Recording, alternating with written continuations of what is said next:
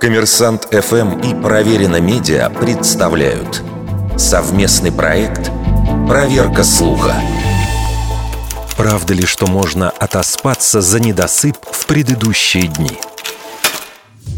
Медики утверждают, что недосып действительно приводит к существенным проблемам для организма.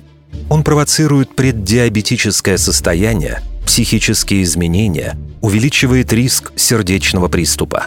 По результатам масштабного исследования шведские ученые установили, у тех, кто спит 5 и менее часов в сутки, риск смерти от любых причин увеличивался более чем на 50% по сравнению с теми, кто спал по 7 часов. При этом у тех, кто отсыпался в выходные, этот риск не увеличивался.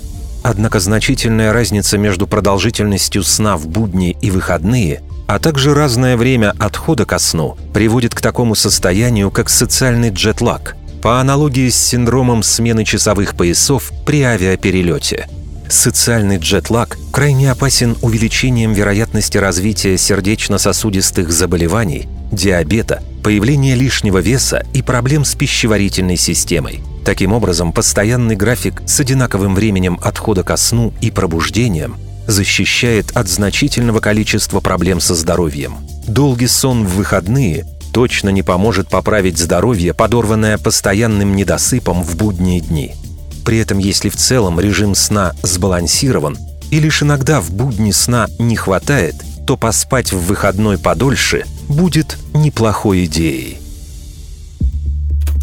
Вердикт. Большей частью неправда.